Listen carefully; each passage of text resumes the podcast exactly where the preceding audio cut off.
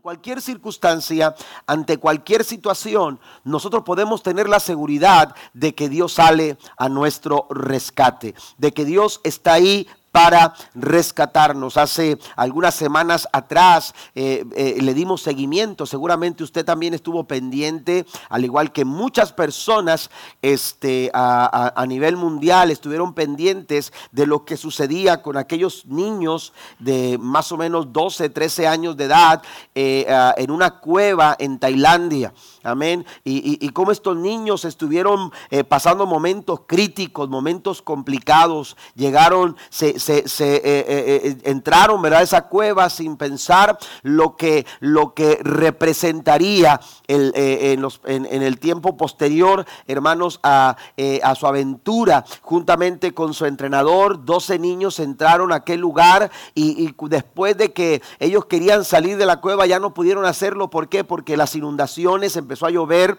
el río empezó a crecer y inundó toda la entrada, hermanos, que estaba, era peligroso salir, ¿verdad? No se podía salir este, eh, de aquel lugar eh, eh, y se, se, temía por la vida de aquellos pequeños, por el oxígeno, amén. El oxígeno se estaba terminando, aunque estaban en una parte donde ellos estaban este, fuera del peligro del agua, el problema ahora era el oxígeno, amén. En esos momentos, hermanos, ¿qué hacer? seguramente el entrenador les hablaba, quizás les daba ánimo, quizá les daba esperanza, pero ¿cómo agarrar esperanza en los momentos como estos cuando tú sabes que los, pronósticos eh, eh, no están a tu favor, cuando las circunstancias no cambian y, tú quieres desesperadamente encontrar esperanza y deseas con todo tu corazón que alguien venga a tu rescate? De alguna u otra manera, todos nos hemos encontrado en una situación como esta. Aleluya, más complicada, menos complicada, pero de alguna u otra manera todos hemos experimentado ese sentir, ese sentimiento, ese deseo de encontrar el rescate eh, eh, para nuestra vida en medio de una crisis financiera. ¿Quién puede salir a nuestro rescate en medio de una enfermedad, eh, en medio de un ataque físico? Aleluya, que nos sentimos superados por la enfermedad y no sabemos qué hacer, no sabemos a quién acudir, quisiéramos encontrar un rescate que nos dé la esperanza de que vamos a estar sanos, de que vamos a encontrar la salud que necesitamos. Eh, hay momentos también en la vida, en la vida diaria, en la vida rutinaria, aleluya, que nos hace sentir el deseo de, que alguien pueda salir a nuestro encuentro para rescatarnos. Pensar, por ejemplo, en un momento cuando vas eh, eh, en el tráfico y de repente se te empieza a descomponer el carro y está lloviendo y la situación se hace complicada porque nadie contesta el teléfono y tú ves pasar los carros y los carros y tú desesperadamente estás queriendo que alguien venga a tu rescate cuando se te ponche una llanta, cuando, cuando se te descompone el carro, en medio de todo el caos que a veces eh, eh, eh, vivimos, qué importante es saber, aleluya, que a pesar de las dificultades nosotros podemos encontrar la respuesta en nuestra nuestro Dios. ¿Cuántos dicen amén? Dios sale a nuestro encuentro para rescatarnos. La vida está llena de complicaciones inesperadas, es decir, navegamos sin saber lo que nos, espera mañana. No sabemos qué es lo que viene delante y no estamos listos en muchas ocasiones eh, eh, para responder ante las situaciones inesperadas, inesperadas de la Biblia. Pero quiero decirte en esta mañana que Dios se especializa en todo tipo de rescate. Alguien le da un aplauso al Señor esta mañana. Dios se especializa en, todo tipo de rescate. Amén. Cuando eh, eh, se dieron cuenta de lo que estaba pasando y de que los niños estaban ahí peligrando en esta, en esta situación en Tailandia, hermanos, este, muchas naciones, eh, muchos grupos de, de, de rescate empezaron a sumarse eh, eh, eh, para poder de alguna manera dar solución al problema. en primera instancia no sabían qué hacer. una búsqueda inglés, si no me equivoco, perdió la vida, amén, eh, eh, por un problema técnico, aleluya, eh, su, tanque no tenía el oxígeno suficiente. ¿Por qué? Porque era, era un tramo bastante complicado. ¿Cómo sacar a esos niños? Se preguntaban. ¿Por qué? Se estudiaba la situación, se estudiaba el momento, cómo dar solución, cómo poder responder ante esta situación. ¿Por qué? Porque hay, situaciones similares que se pueden tratar de una manera de, dependiendo las circunstancias, los factores, pero hay referencia que de pronto a este tipo de personas les hace de alguna manera saber cómo responder. Pero hay otras en las que simplemente no saben qué hacer y no saben cómo responder. Ese no es problema de Dios. Dios no tiene ese tipo de problemas. Dios siempre sabe lo que tiene que hacer porque a Él nada lo supera. ¿Cuántos dicen amén? Para Dios no hay nada imposible, dice la Biblia. Dios, aleluya, se especializa en todo tipo de rescate. Si usted va a la Biblia, se va a encontrar, hermanos, que en la Biblia hay historias, eh, eh, eh, un, un montón de historias donde nosotros nos encontramos a personas, aleluya, esperando ser rescatadas de alguna, de alguna situación. Pudiéramos hablar de Adán y Eva, pudiéramos hablar de Noé, pudiéramos hablar de Abraham de Moisés, del pueblo de Israel, de Daniel, de Josué, de David, de diferentes personas. Pudiéramos hablar de diferentes situaciones. ¿Por qué? Porque cambian las historias, cambian los nombres, cambian los personajes, pero la respuesta sigue siendo de Dios. Y Él no cambia. Él es el mismo de ayer, de hoy y por todos los siglos. ¿Cuántos alaban al Señor esta mañana? Él no cambia, cambian los nombres, cambian las circunstancias, cambian las situaciones, pero Dios sigue siendo fiel a su palabra. Dios sigue siendo fiel a su palabra. Historias distintas. Amén. Como, como el desamparo de una familia que en medio de un desierto una madre tuvo que abandonar a su hijo, poner a su hijo y retirarse para no verle, para no verle morir, como fue el caso de Agar Ismael. Sin embargo, Dios salió a su rescate. Historias, aleluya, como las de Lot y su familia, que bajo la presión de la sociedad donde vivían, hermanos, aleluya, pudieron sucumbir, pero quisieron mantenerse, aleluya, quisieron eh, eh, mantenerse y no, y no enrolarse a los falsos valores que la sociedad, aleluya, les ofrecía. ¿Y sabe quién salió a su, a su rescate? Jehová de los ejércitos. Dios sigue siendo, aleluya, oportuno para dar la salvación y dar la respuesta a cada uno de sus hijos. Hoy quiero que vayamos a una historia de un hombre llamado Mefiboset. Y la Biblia nos dice, vaya conmigo por favor a segundo libro de Samuel. Hoy no tenemos las notas que regularmente ponemos en sus manos cada domingo, pero segundo libro de Samuel, capítulo 9. El versículo 1 en adelante dice, cierto día David preguntó, ¿hay alguien de la familia de Saúl que aún siga con vida? ¿Alguien a quien pueda mostrarle bondad por amor a Jonatán? Entonces mandó llamar a Siba, un hombre que había sido uno de los siervos de Saúl. ¿Eres tú Siba? le preguntó el rey. Sí, señor, lo soy, contestó Siba. El verso 3 dice, enseguida el rey le preguntó, ¿hay alguien de la familia de Saúl que todavía viva? De ser así, quisiera mostrarle la bondad de Dios. Siba le contestó, sí, uno de los hijos de Jonatán sigue con vida. Está lisiado de ambos pies. ¿Dónde está? preguntó el rey. En Lodebar, le contestó Siba, en la casa de Maquir, hijo de Amiel.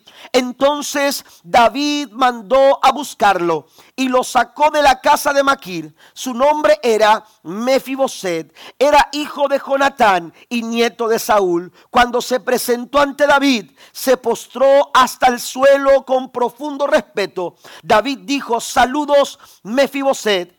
Mefiboset respondió, yo soy tu siervo. Yo quiero que veamos esta historia. Y entendamos, hermanos, aleluya, cómo la historia de Mefiboset pudiera ser la historia a la que nos enfrentamos, aleluya, en determinados momentos de nuestra vida. Mefiboset, aleluya, se encuentra en una situación completamente desconocida para él.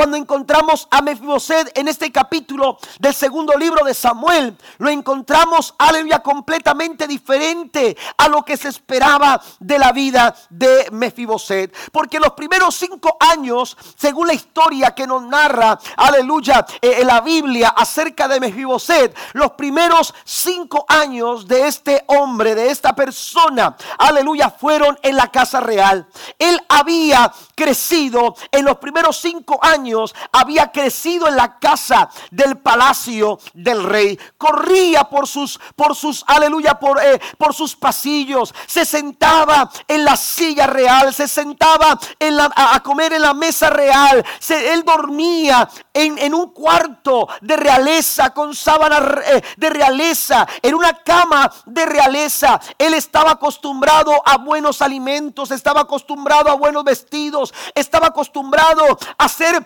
aleluya, eh, a ser servido de acuerdo, aleluya, a sus, a sus, a sus deseos, a lo que, a lo que él anhelaba. Sin embargo, la vida le cambia en un momento. De pronto, en una situación, hermanos, que él no esperaba, en una situación de esas que de pronto aparecen a nuestra vida, que son inesperadas, porque no me dejará mentir, usted no agenda sus problemas, usted no dice y pone en su agenda o en su, en su teléfono, agendando cuándo va a tener problemas, cuándo va a tener conflictos, cuándo va a pasar por esto, cuándo va a enfrentar este tipo de crisis. Esas no tiene que agendarlas, esas llegan sin aviso. Los problemas llegan, aleluya, sin que usted los agende. Las situaciones complicadas de la vida nos alcanzan en determinados momentos sin que nosotros les invitemos a estar. Así, así se presentó esta crisis en la vida de Mefiboset. De pronto, sin pensarlo, sin esperarlo, de pronto se encontró huyendo,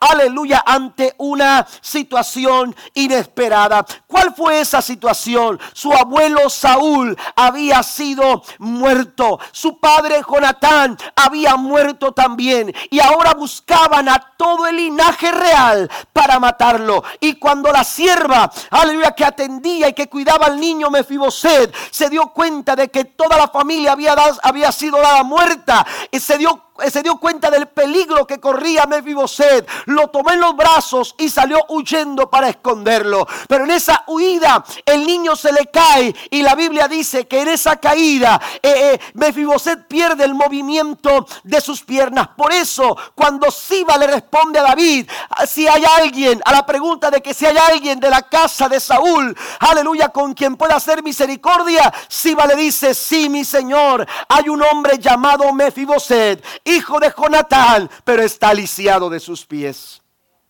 Qué terrible situación. Amén. Qué terrible la situación cuando, cuando las cosas cambian en un momento que tú no esperas. En un de repente, en un momento inesperado te encuentras, hermanos, navegando y de repente llegas a un lugar completamente aislado, como una isla desierta, aleluya, donde no hay esperanza, donde no hay, aleluya, aspiraciones, donde no hay sentido, donde no hay respuestas a tus preguntas, donde no hay, aleluya, algo que te haga sentir seguridad, algo que te haga sentir, aleluya, el ánimo para continuar en esa isla desierta en la que quizás usted también ha estado en algún momento o quizás se encuentra ahora mismo en esa misma isla desierta, se encontró Mefiboset, aleluya, después de aquella experiencia a, la edad de cinco años.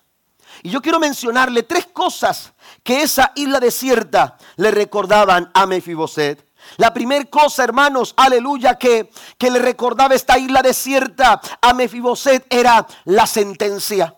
Él tenía y cargaba consigo una sentencia condenatoria. ¿Para qué me refiero con una sentencia condenatoria? Bueno, porque Mefiboset, como lo he mencionado hace unos momentos, era de la estirpe real. Su abuelo era Saúl, el primer rey sobre la casa de Israel, sobre el pueblo de Israel, fue Saúl.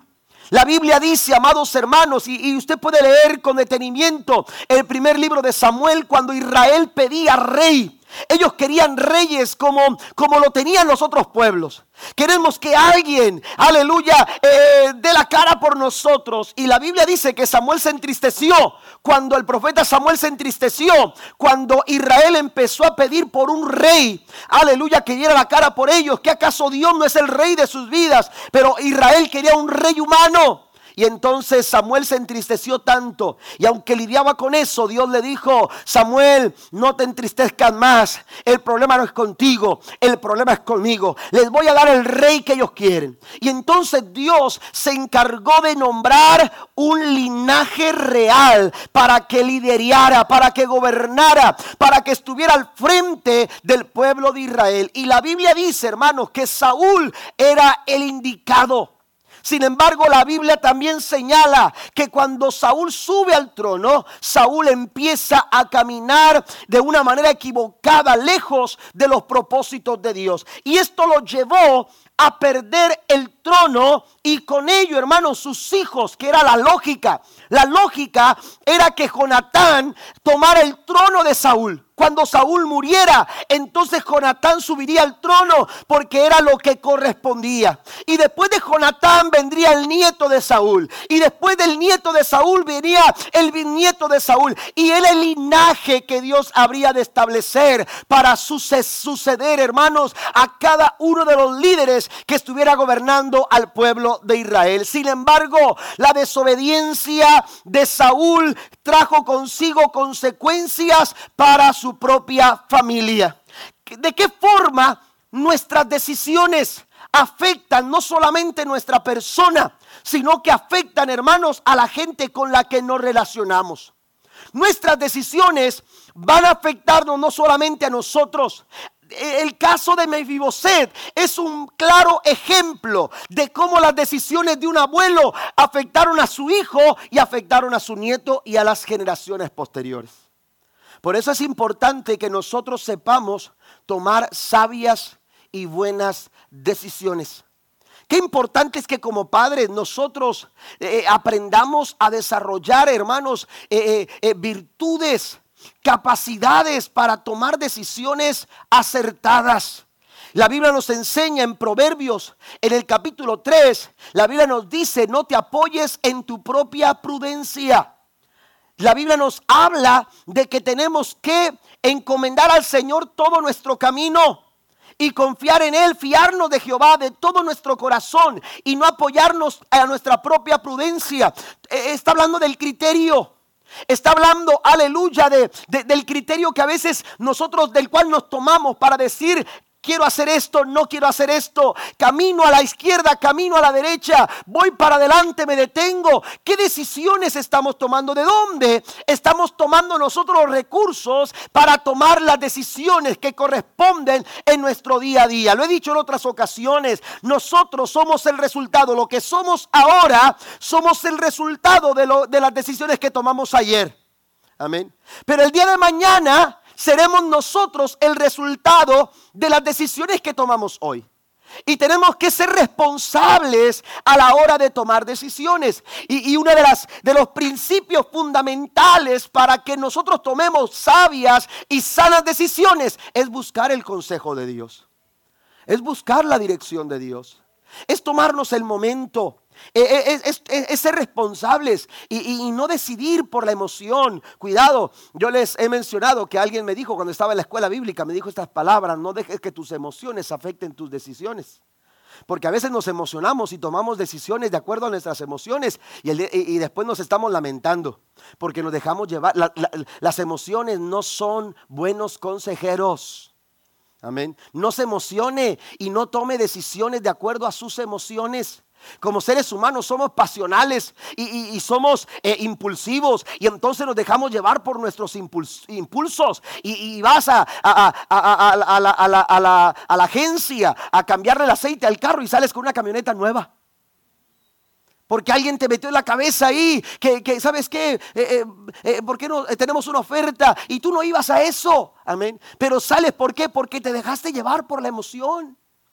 Te dejaste llevar por la emoción y, tomamos decisiones a veces de esa manera, dejando llevarnos por las emociones, dejando llevarnos por los impulsos. El, mundo allá afuera nos dice, haz lo que te dicte tu corazón, lo que sienta tu corazón es lo que tú puedes hacer. La Biblia dice diferente, la Biblia dice, engañoso es el corazón más que cualquier cosa. Así lo dice la Biblia. Amén. Engañoso es el corazón más que cualquier cosa. ¿Quién lo conocerá? Lo que tenemos que hacer, amados hermanos, es buscar la guianza del Señor, buscar la dirección de Dios. David decía, examíname, oh Señor, aleluya, conóceme y enséñame el camino que yo tengo que tomar. Eh, eh, David sabía que Dios era el mejor consejero para sus decisiones. Es más, David decía, aún en las noches el Señor aconseja mi conciencia. Jesús nos dio a su Espíritu Santo. Jesús nos dio al Espíritu Santo. Y Él dice, Él los guiará a toda verdad. Lo mirábamos la semana pasada. Amén. Que el Espíritu Santo nos guiará a toda verdad y a toda justicia. Usted y yo podemos ser guiados por el Espíritu Santo de Dios para tomar las mejores decisiones para nuestra familia, en nuestro matrimonio, en nuestras finanzas. La Biblia dice, si alguien está falto de sabiduría, ¿qué quiere decir esto? Si alguien no sabe lo que tiene que hacer. Si tú no sabes qué decisión tomar, dice, si estás falto de sabiduría, pídela a Dios. No tome una decisión irresponsable.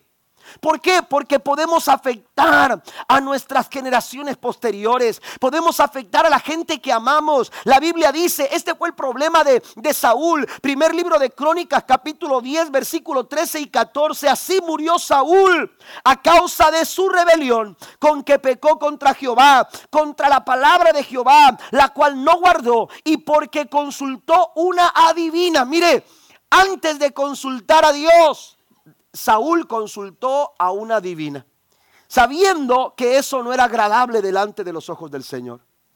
Que eso no era agradable delante de la presencia de Dios. Dice que consultó a una divina y no consultó a Jehová. Por esta causa murió y traspasó el reino a David, hijo de Esaú. Piense un poco en Mefiboset.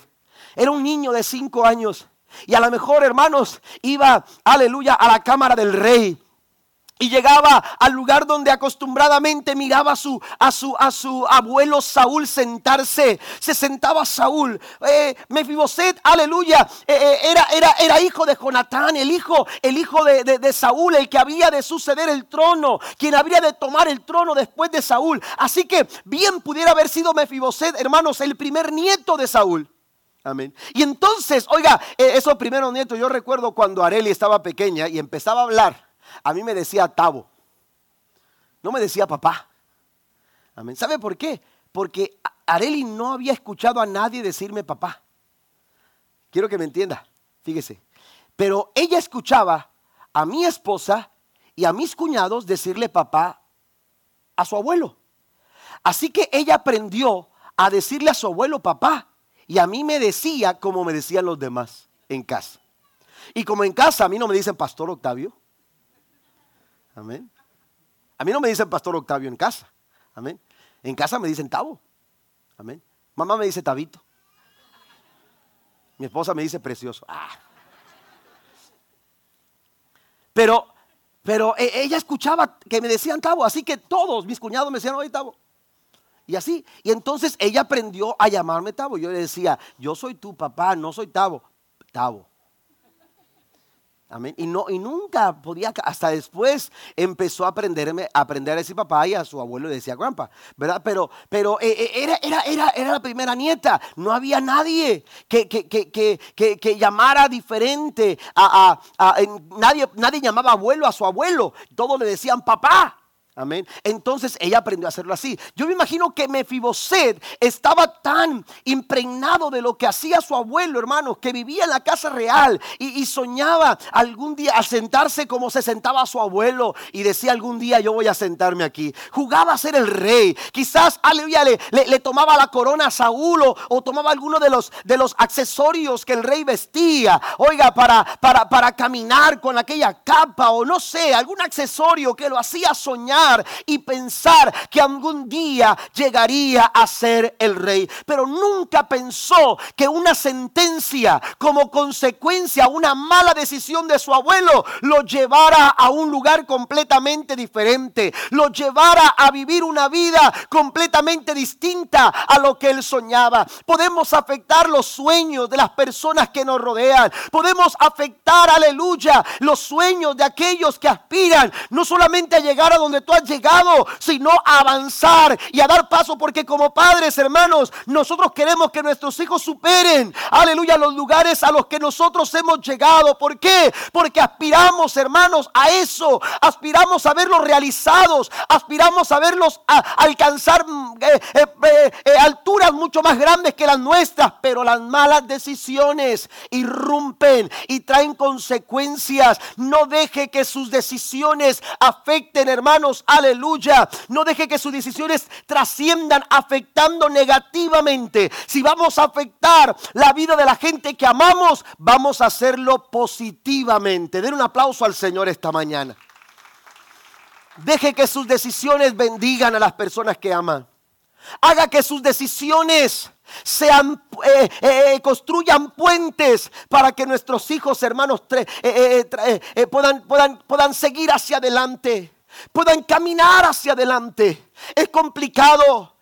la situación es complicada, sí, no es fácil, es cierto, pero sabe, ante las circunstancias adversas, las decisiones oportunas son, amados hermanos, la respuesta que tanto necesitamos para el mañana.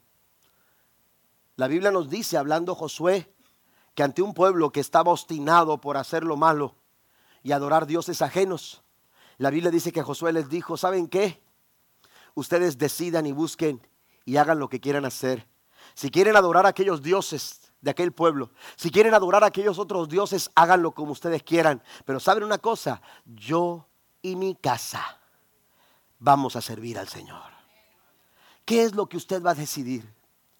Una decisión, hermanos, aleluya, afecta a las personas que amamos. Y esta fue la decisión que afectó la vida de Mefiboset cuando su abuelo dejó de consultar al Señor. Número dos, además de una sentencia, e-, esa isla desierta, hermano, le recordaba su destino. La Biblia dice, amados hermanos, que, que cuando David pregunta si hay alguien de la casa de Saúl que quede con vida, Siba que había servido por mucho tiempo y que conocía, hermanos, eh, eh, a los hijos de Saúl, amén, eh, era un secreto guardado. Era un secreto guardado, pero ante la petición del rey, Siba estuvo dispuesto, hermanos, a dar a conocer ese secreto. ¿Por qué era un secreto? Bueno, porque, porque hemos dicho que, que, que Mefiboset tenía una sentencia condenatoria.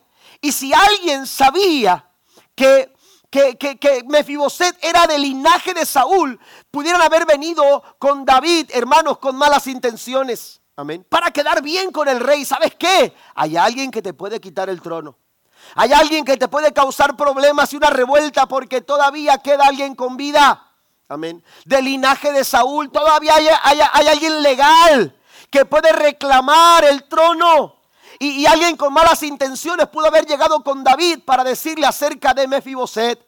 Sin embargo, la Biblia nos enseña que Siba sabía quién era. Y no solamente sabía quién era, sino que también sabía dónde vivía. Amén. Un lugar completamente distinto a lo que Mefiboset esperaría para su vida. Amén. Eh, un lugar completamente distinto. ¿Dónde vive? ¿Dónde está? Dijo David. Y le dijo Siba, se encuentra viviendo en Lodebar. Yo me puedo imaginar la impresión que causó la respuesta de Siba en David. ¿Por qué? Porque Lodebar, amados hermanos, aleluya, era un lugar, el nombre de Lodebar, aleluya, el nombre de Lodebar identificaba perfectamente eh, eh, lo, que, lo que Lodebar era. Y la Biblia nos enseña que Lodebar, el significado de Lodebar es un lugar árido y seco un lugar árido y seco. Ese lugar sin vida. Ese lugar, aleluya, sin vida. Bien pudo haber sido un lugar sin esperanza. Un lugar, aleluya, eh, donde no hay respuestas a las inquietudes de la vida. Donde no hay oportunidades donde, donde el fracaso una y otra vez está presente. ¿Por qué? Porque no hay fruto. Amén. No hay fruto. Oiga, eh, cuando yo comencé a sembrar plantas en mi casa, en la casa que teníamos eh, en Hueslaco, nuestra primera casa fue una traila. Amén. Que fuimos renovando y, la muy bonita que quedó la traila. Pero em, a mí me gusta mucho eh, el jardín. Y entonces yo con, con esfuerzos iba comprando poco a poco pedazos de zacate. Amén. Pedazos de zacate y los iba poniendo para que, para que se, pueda, se, empezara a poner verde ahí en, en derredor de la traila. Y, de repente le ponía eh, alguna planta, eh, eh, algún árbol para. Oiga, pero todo se me secaba. Todo se me secaba. Y, y, entonces mi esposa me decía: Mejor dile a mi abuelito que lo ponga. Porque el abuelo de mi esposa, este, oiga, lo que sembraba se daba. Amén. Y es que es la mano, me decían unos, y es que esto, y es que el otro, y me decían cómo hacerlo, y se me secaba. Amén. Entonces, por más esfuerzo, hermanos, que, que, que, hice en mi traila, hermanos, difícilmente se nos daba una planta o se nos daba un, este, eh, eh, el zacate, se nos secaba. Cuando nos movimos a la otra casa que, edificamos en, en Hueslaco, oiga, ahí sí eh, empecé a, dije, aquí tiene que salir algo, en el nombre del Señor. Y, puse zacate y, lo regué y todo. Oiga, pues no se me echó a perder el zacate con tanta agua que le puse. Y entonces me dijo el abuelo, es que le echaste mucha agua, se pudrió.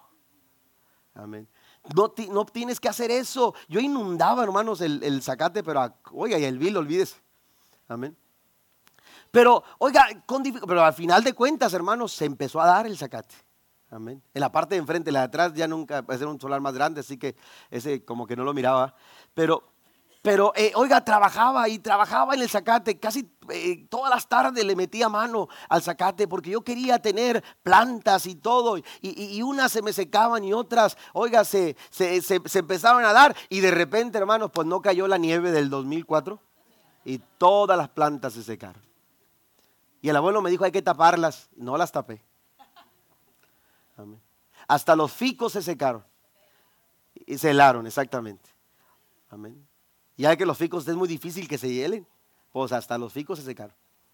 Eh, las, ¿cómo se llama? Las palmas y todo se secó. Amén. Lugar, oiga, seco. Es un lugar sin fruto. Y, ese lugar sin fruto, y mire, y, cuando miraba después de eso, cuando miraba el zacate, yo esperaba que, y hasta me dijeron, corta un poco ahí para, para que lo verde todavía que está dentro salga. Nunca salió lo verde. ¿Me entienden? Pero cuando lo miraba yo me sentía porque, oiga, había invertido tiempo, había invertido dinero y, eso es un fracaso. Se siente uno como que, ahí está e, el fracaso. Pues lo de Bar era eso. Lo de Bar era, hermanos, intentos fallidos. Lo de Bar era un lugar de fracaso constantemente. Eh, eh, no, no era falta de ganas, no era falta de ímpetu, no era falta de querer salir adelante. Oiga, ¿quién no quiere salir adelante? ¿Quién no quiere enfrentar la vida y, decir, eh, voy, a, voy a cambiar la circunstancia, voy a cambiar el destino, voy a cambiar la circunstancia. Oiga, pero, pero, pero, ¿cómo salir adelante si vivimos en lo de bar? Y lo de bar es, lo de es el lugar de fracaso, es un lugar seco, es un lugar árido. En lo de bar lo que tú plantas no se da. En lo de bar el trabajo no responde. En lo de bar los esfuerzos no valen nada. En lo de bar no tiene sentido. Y ahí estaban las personas a que le habían perdido sentido al esfuerzo y al trabajo porque era un lugar seco, un lugar árido. Hay personas que se quejan de su ledebar. Hay personas que dicen es que es imposible que yo que yo pueda salir adelante porque no he tenido las oportunidades que han tenido otros. Y se quejan de no poder enfrentar la vida porque porque no han sido favorecidos de esta manera.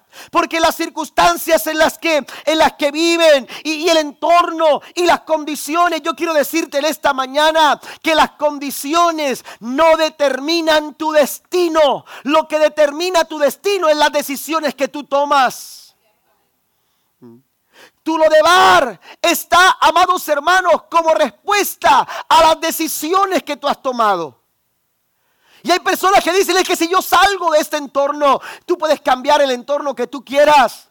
Pero si no hay un cambio en tu corazón, si no hay un cambio en la forma en que tú decides en la vida, si no hay un cambio, aleluya, mire, puedes tener las mejores intenciones, puedes tener los mejores sueños, puedes tener el mejor esfuerzo, pero si no estás tomando decisiones acertadas, no vas a cambiar tu lo de bar. Recurrentemente llegarás a lo de bar. Recurrentemente volverás a estar en el mismo lugar. Recurrentemente estarás experimentando el mismo fracaso. Recurrentemente estarás tropezándote con la misma piedra. Porque, aleluya, tú necesitas entender, aleluya, la importancia de las sabias decisiones. Ahí estaba Mefiboset, aleluya, eh, destinado por las, por las decisiones que se habían, se habían tomado. Usted puede decir, pero es el menos, eh, el menos culpable. Cierto, era el menos culpable, pero muchas personas, hermanos, están sufriendo la consecuencia de las malas decisiones que se toman dentro de una familia. Aleluya, lo de Bar es el lugar árido, el lugar seco, pero el nombre de Mefiboset también tiene un significado interesante. Y ese nombre es avergonzado.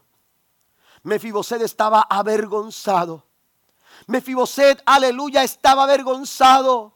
No, no, no, se, no se sentía, aleluya, eh, no quería que nadie supiera, no solamente por el temor, sino también por la vergüenza, hermanos, por la vergüenza que, que, que, que le daba su vida el saber, el que supieran de qué familia él venía.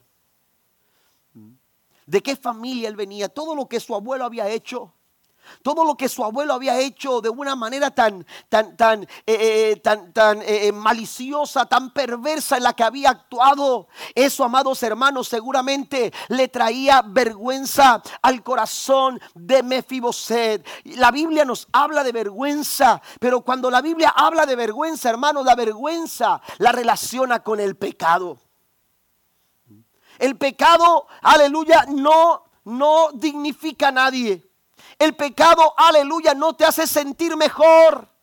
Amén. El pecado no es agradable en ninguna circunstancia y en, por ningún momento, por, eh, por nada del mundo. El pecado, aleluya, es bien visto. El pecado siempre traerá vergüenza. Es vergonzoso, aleluya. El pecado, eh, eh, los vicios, los placeres de este mundo, el alcohol, las drogas, la manera corrupta en la que a veces nosotros nos desenvolvemos no es agradable delante de los ojos del Señor. Necesitamos entender, hermanos, aleluya, que, que el pecado avergüenza en cualquier circunstancia. Mire, una mujer en el capítulo 4 de Juan, la Biblia nos dice que iba al pozo para sacar agua y estaba sola. pensaba que estaba sola, pero se encontró con Jesús. Si usted estudia con detenimiento, hermanos, el entorno de, la mujer samaritana cuando va a, llenar su cántaro de agua.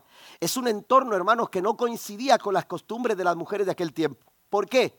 Porque en el momento que la mujer samaritana va a tomar agua, a buscar agua a su cántaro, era, era destiempo. Las mujeres tenían un horario, era su hora. Como cuando miran la novela, ahora las... Ah, no, no es cierto. ¿Verdad? Ahora ven Netflix. Pero pero oiga, era la hora de las mujeres. Era su momento. Salían con sus cántaros, se miraban a la misma hora y llenaban sus, cántaros y mientras alguien sacaba el agua, la otra le platicaba lo que había pasado con María. Usted sabe, ¿no? Este, algunas eh, cuestiones de información. Empezaban a transmitir información. Amén. Y empezaban a platicar entre ellas y a compartir recetas de comida. Y empezaban a platicar experiencias como madre, experiencia con su esposo. Y ellas platicaban. Era su tiempo libre. Era su tiempo para disfrutar su momento. Y entonces era, era una hora cuando ellas iban y llenaban su cántaro. Pero había una mujer que estaba en la ventana viendo a ver a qué hora se desocupaba el pozo. Era una mujer, hermanos, que no quería toparse con nadie. Era una mujer que no quería hablar con nadie. Era una mujer que se avergonzaba de su condición. Era una mujer que le daba vergüenza mirar a los ojos a las personas. Cuando Jesús se acerca a ella y le dice, dame de beber agua, ella se sintió, aleluya, eh, fuera de momento y dijo, ¿cómo es posible que tú me pidas a tomar agua sabiendo que soy samaritana?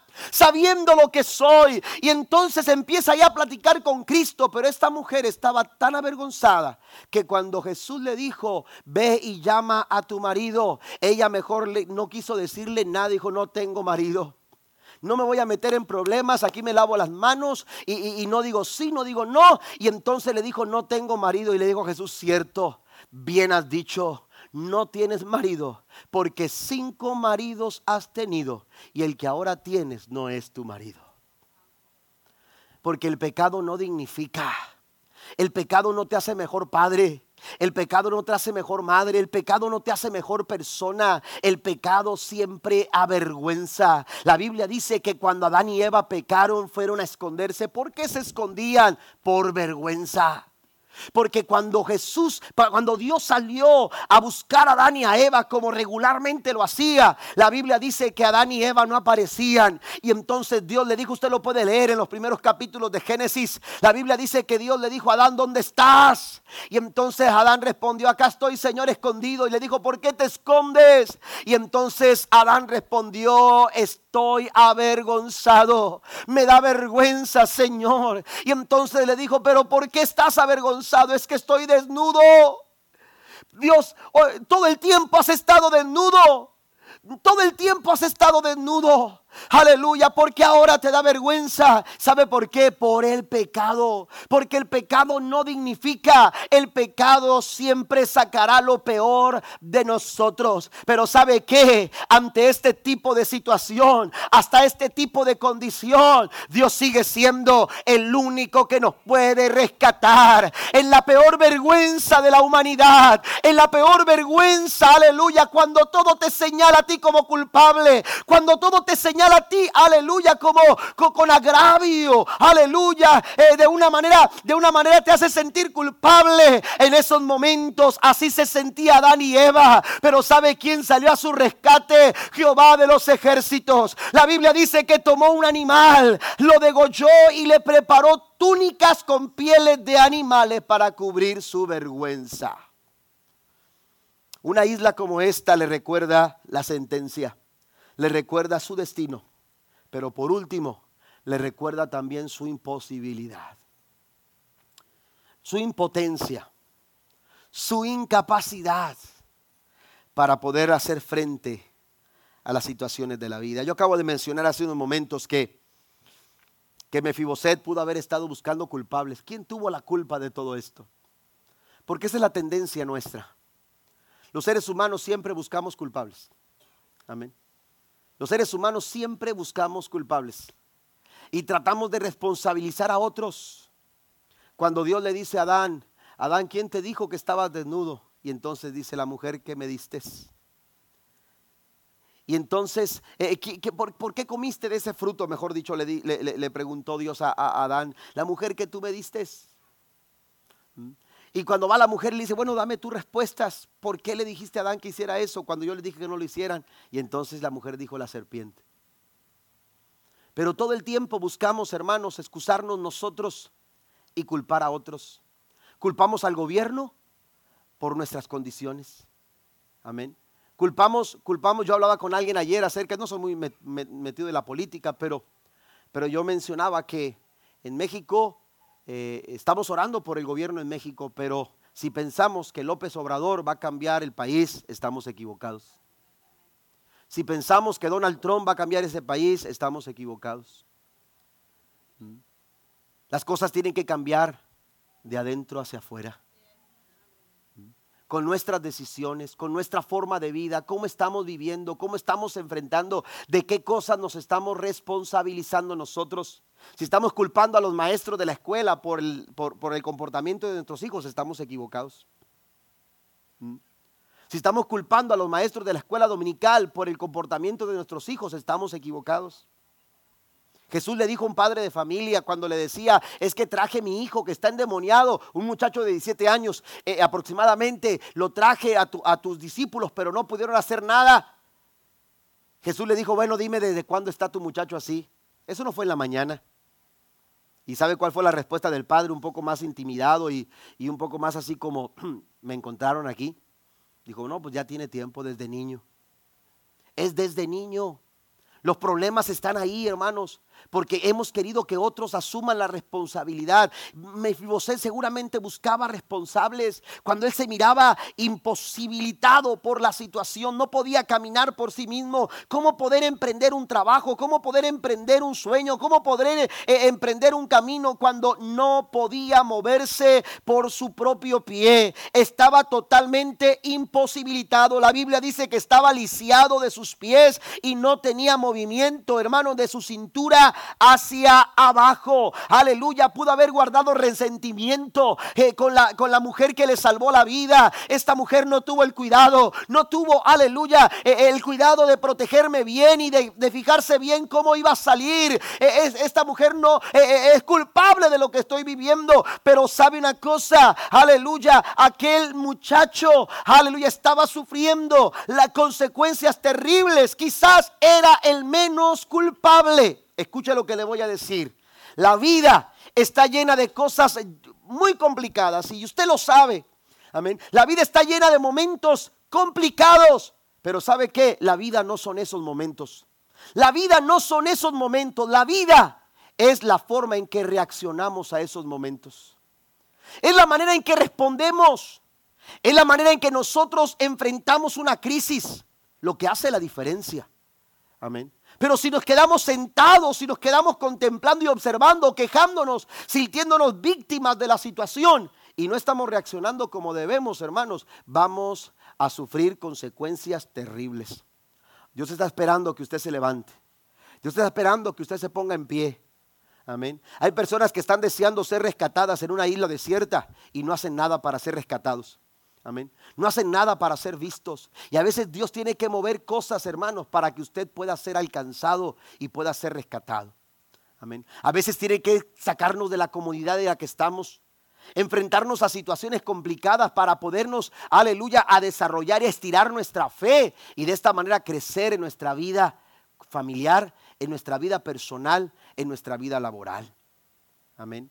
La única forma de salir de, lo de bar, hermanos, es tomar los pasos necesarios para poder enfrentar la vida, hermanos, creyendo que Dios puede hacer cosas mayores con nosotros. Quiero decirle lo siguiente, ya para terminar. Pasen los músicos, por favor. Pero quiero mencionarle lo siguiente. Hubo un de repente, a los cinco años, un de repente movió, hermano, la situación en, en Mefiboset, que lo enfrentó a una situación completamente desconocida. Un de repente. Un momento, hermanos, estás navegando y parece que todo está tranquilo, pero de repente las cosas cambian y no te lo esperabas y los problemas han llegado a tu vida. Pero de la misma manera en que los problemas llegan, de esa misma manera llegó la respuesta y el rescate para Mefiboset.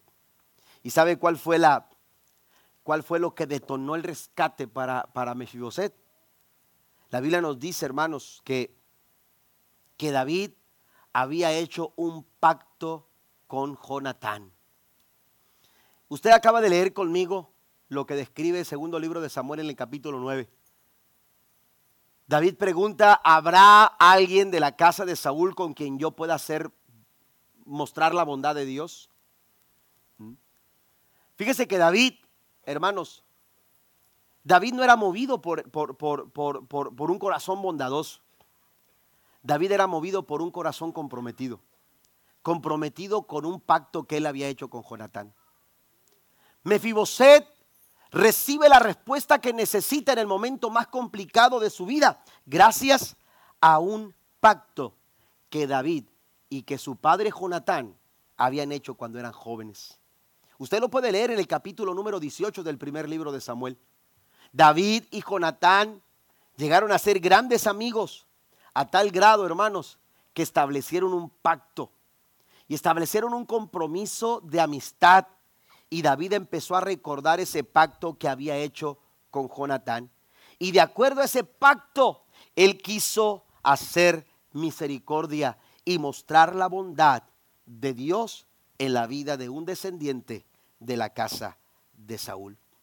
cuando menos lo esperaba, cuando más sus temores lo agobiaban, la Biblia dice que David mandó llamar a Mefiboset. Y cuando Mefiboset estuvo delante de él, los pronósticos no eran buenos. Amén. Los pronósticos no eran favorables. Mefiboset traía muchas cosas en su cabeza. Mefiboset pudo haber llegado ante David para decirle, quizás perdóname porque yo sé que soy descendiente, pero a mí, a, mí el asunto del reinado no me, no, me interesa. Quédate con el, reinado tú, yo no, yo no aspiro a eso, pero déjame la vida. La Biblia dice que, que, cuando lo vio a David, hermanos, se arrodilló al suelo completamente. Esto nos habla, hermanos, de que vino a humillarse. Él lo que quería era preservar la vida. Amén. Se fue hasta el suelo completamente, pero cuando David lo ve, David hermano lo sorprende. Y David le dice estas palabras, no tengas miedo, le dijo David. Mi intención es mostrarte bondad por lo que le prometí a tu padre Jonatán. Te daré todas las propiedades que te pertenecían, que pertenecían a tu abuelo Saúl, y comerás conmigo aquí, a la mesa del rey. Den un aplauso al Señor esta mañana.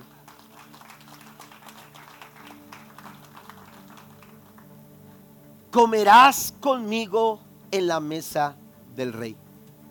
Yo le acabo de decir al principio que Dios es especialista en todo tipo de rescate. Y no importa en qué condición esté su vida ahora mismo.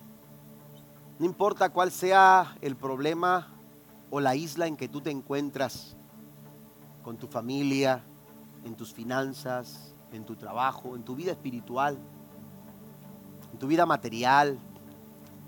Yo no sé las preocupaciones que haya en tu vida. Porque esas cosas, hermanos, tienden a aislarnos y tienden a llevarnos a un lugar aislado donde pensamos, hermanos, que no habrá rescate para nuestras vidas. Pero quiero decirte que Dios es especialista en cualquier tipo de rescate. Pero sobre todo, quiero decirte algo, que así como a Mefiboset, hermano, recibió el beneficio de un pacto hecho entre David y su padre, y fue bendecido y fue llevado a la casa del rey, así también usted y yo, a pesar de todos los pronósticos, alguien también ha pactado por nosotros. Alguien también ha hecho pacto por tu familia. Alguien también ha hecho pacto por tu vida. Alguien también ha hecho un pacto por tu alma. Y ese se llama Jesús de Nazaret. La Biblia dice en Hebreos capítulo 9, versículo 9 al 10, este pacto no será como el que hice con sus antepasados cuando los tomé de la mano y los saqué de la tierra de Egipto. Ellos no permanecieron fieles a mi pacto, por eso les di la espalda, dice el Señor. Pero este es el nuevo pacto que haré con el pueblo de Israel en este día. Dice el Señor, pondré mis leyes en su mente y las escribiré en su corazón. Yo seré su Dios y ellos me serán mi pueblo. Póngase de pie por favor conmigo. Lo mismo sucede con nosotros. Alguien ya ha pactado por nosotros en la cruz del Calvario para que ahora usted, mediante la muerte de Cristo, podamos nosotros obtener la victoria sobre nuestra vida. Ante cualquier pronóstico de la vida, usted y yo podemos tener la seguridad de que el pacto que Cristo hizo en la cruz del Calvario es suficiente para darnos la victoria. ¿Usted lo cree esta mañana? ¿Usted lo cree con todo su corazón? ¿Sabe lo que dice el apóstol Pablo acerca de esto?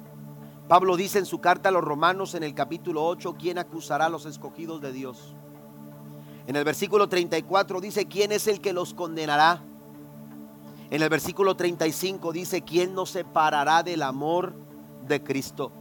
Y empieza a preguntar, tribulación o angustia o persecución o hambre o desnudez, peligro o espada. Y en el versículo 37 dice, antes, en todas estas cosas somos más que vencedores por medio de aquel que nos amó.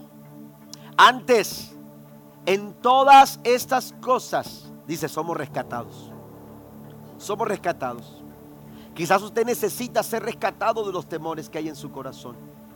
Quizás usted necesita ser rescatado de la preocupación que, que invade tu corazón, de la tristeza, quizás del dolor, quizás rescatado de la prueba, quizás rescatado de alguna enfermedad, quizás rescatado de un problema en la familia.